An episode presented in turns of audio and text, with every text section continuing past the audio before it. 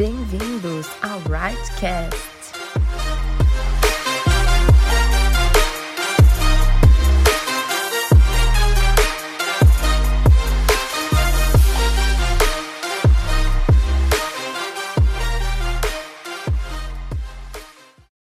Olá, tudo bem com vocês? Meu nome é Maiara, eu sou da Igreja Metodista Renovada Sede e eu gostaria de conversar um pouquinho com vocês sobre identidade. E o texto bíblico que eu vou ler com vocês nesse momento está lá em Mateus 16, do versículo 13 ao 19, que diz: Chegando Jesus à região de Cesareia de Filipe, perguntou aos seus discípulos: Quem os outros dizem que o filho do homem é? Eles responderam: Alguns dizem que é João Batista, outros Elias e ainda outros Jeremias, ou um dos profetas. E vocês? perguntou ele. Quem vocês dizem que eu sou? Simão Pedro respondeu: Tu és o Cristo, filho do Deus vivo. Respondeu Jesus: Feliz é você, Simão, filho de Jonas, porque isso não foi revelado a você por carne ou sangue, mas por meu Pai que está nos céus. Eu digo que você é Pedro e sobre essa pedra edificarei a minha igreja, e as portas do Hades não poderão vencê-la. Eu darei a você as chaves do reino dos céus, e o que você ligar na terra terá sido ligado nos céus, e o que você desligar na terra terá sido desligado nos céus. Bom, nós temos vivido tempos difíceis, décadas difíceis, e temos visto muitas pessoas cada vez mais infelizes, com crises existenciais, com pensamentos suicidas e diversos problemas emocionais. Isso não sei o que digo, ou que eu tirei da minha cabeça, ou talvez você tenha escutado até de outras pessoas, mas existem estudos realizados em cima dessas verdades que eu disse para você. E alguns desses estudos é, sim, foram realizados em algumas universidades dos Estados Unidos. De uma forma resumida, esses estudos dizem o seguinte: as pessoas têm mais dinheiro comparado às últimas décadas, uma saúde melhor, uma casa melhor, mais educação, uma vida longa, muito mais longa comparada às últimas décadas, mas as pessoas, especialmente os jovens, são mais infelizes que qualquer outra década, desde que os dados começaram a ser realizados. E aí eles começaram a se perguntar o porquê, porque tecnicamente não faz sentido com as informações que foram levantadas. E eles encontraram diversas razões, e as principais são um aumento da dependência de drogas, menor interação humana por conta do uso do celular e outras tecnologias, o medo do futuro, mas a principal razão é a perda de valores e sentido. E nós sabemos, né, que a falta de valor e sentido resulta em pessoas sem identidade, com falta de propósito e com vazio existencial.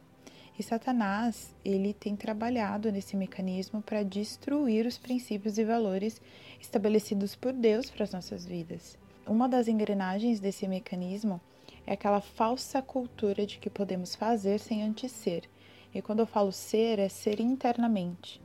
Então hoje nós podemos estar totalmente totalmente vazios por dentro ou podres, mas mesmo assim podemos, entre aspas, revolucionar o mundo.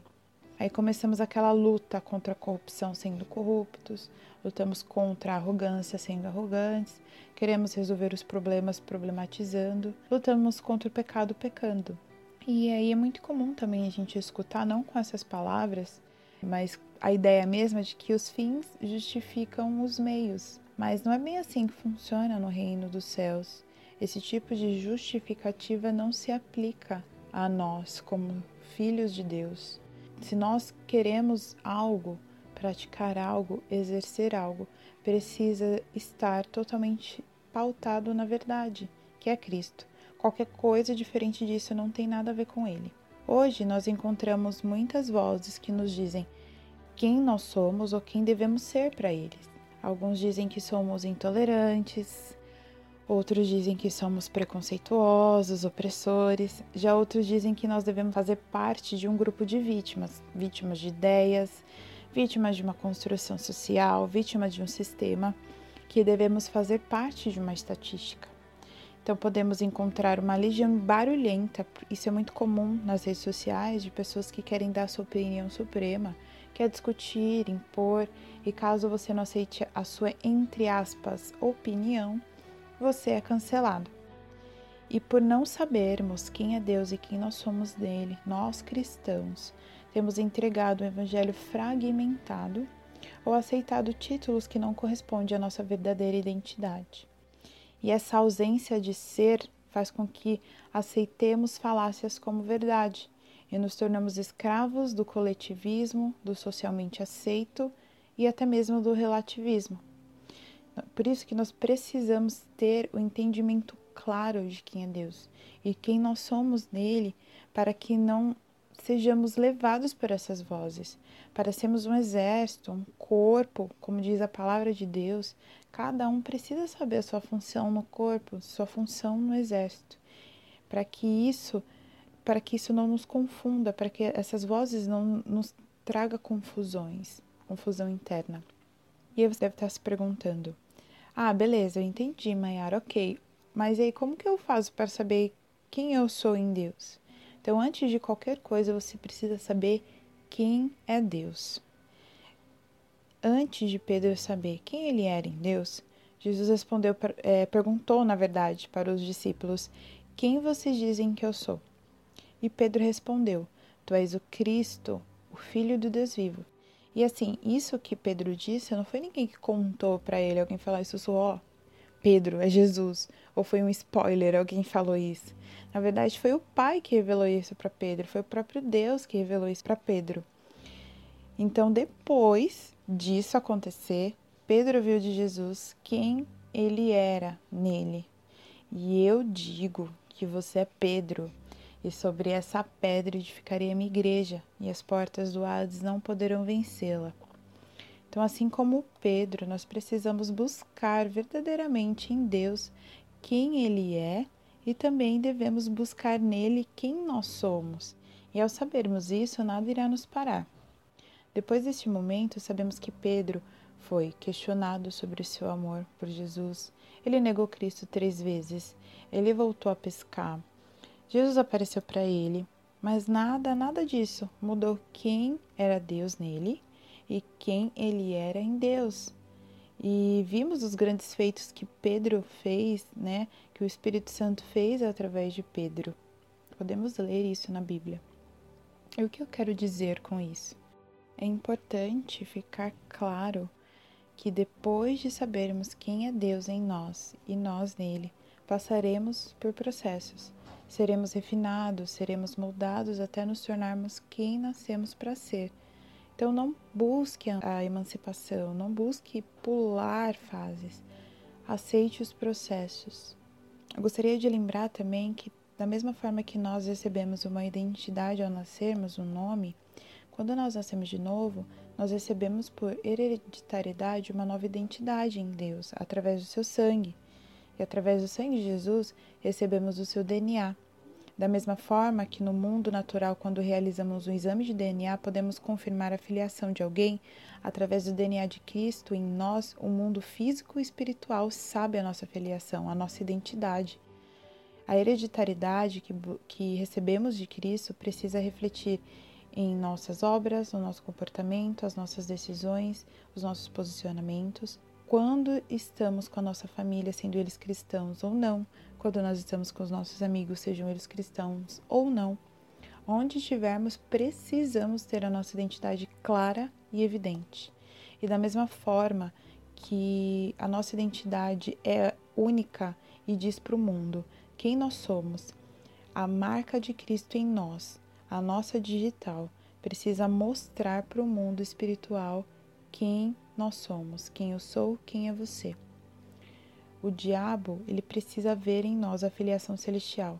Não é só aceitar Jesus e acabou. Precisamos passar por constantes mudanças e aperfeiçoamentos, assim como Pedro. Enquanto eu e você nós não entendermos, eh, ou melhor, sabermos quem é Deus, aceitaremos qualquer identidade que o mundo nos dá. É importante reforçar algumas, algumas verdades de Cristo para a sua vida, para a minha vida. Você não é uma vítima de ideias, uma vítima de um sistema, de ideologias. Você não é uma vítima de uma construção social, você não é uma vítima da história, de uma de situações, você não é um número dentro de um índice, de uma estatística, você não é uma vítima do acaso, você não é um erro. E é muito importante nós termos um entendimento claro de quem é Deus. O, nosso, o Deus de antigamente é o mesmo Deus, ele não mudou. O mesmo Deus que, ele, que abriu o mar vermelho lá no passado é o mesmo Deus que pode transformar a sua vida. O mesmo Deus que deu sabedoria Salomão pode capacitar se você buscar nele. O mesmo Deus que fechou a boca dos leões quer cuidar de você. O mesmo Deus que revelou, se revelou para o seu, seu povo através de grandes feitos e milagres e sinais, quer se revelar para você. O mesmo Deus que revelou a identidade de Pedro quer revelar quem você é nele. Nós somos amados por Deus, nós temos um propósito. Nós não somos apenas mais um no mundo. Eu e você Estamos nesse mundo sim, mas nós não pertencemos a este mundo. Estamos aqui, mas voltaremos para lá, para nossa casa, para nossa pátria verdadeira. Pertencemos a um reino eterno e precisamos aprender a nos mover, conforme o que os céus diz sobre nós e nada diferente disso. Precisamos saber quem é o nosso Deus, o poder dele, o quanto ele nos ama, entender e saber quem ele é e dessa forma ele nos dirá quem nós somos nele e viveremos de uma forma plena todo aquilo que ele planejou para as nossas vidas. E eu gostaria de concluir esse momento e insistindo nessas verdades, não desista, busque até ouvir do Senhor quem você é e não aceite essas mentiras que Satanás tem soprado. Em nome de Jesus, siga em frente. O Espírito Santo é o nosso melhor amigo e Ele nos guiará nessa caminhada em nome de Jesus. Que o Senhor abençoe o seu dia, que o Senhor abençoe a sua vida e até o próximo podcast. Se você foi abençoado com esta palavra, curta, compartilhe e siga-nos no Instagram, arroba renovadayang, arroba renovadateam. A gente se vê na próxima terça em mais um episódio do Rightcast.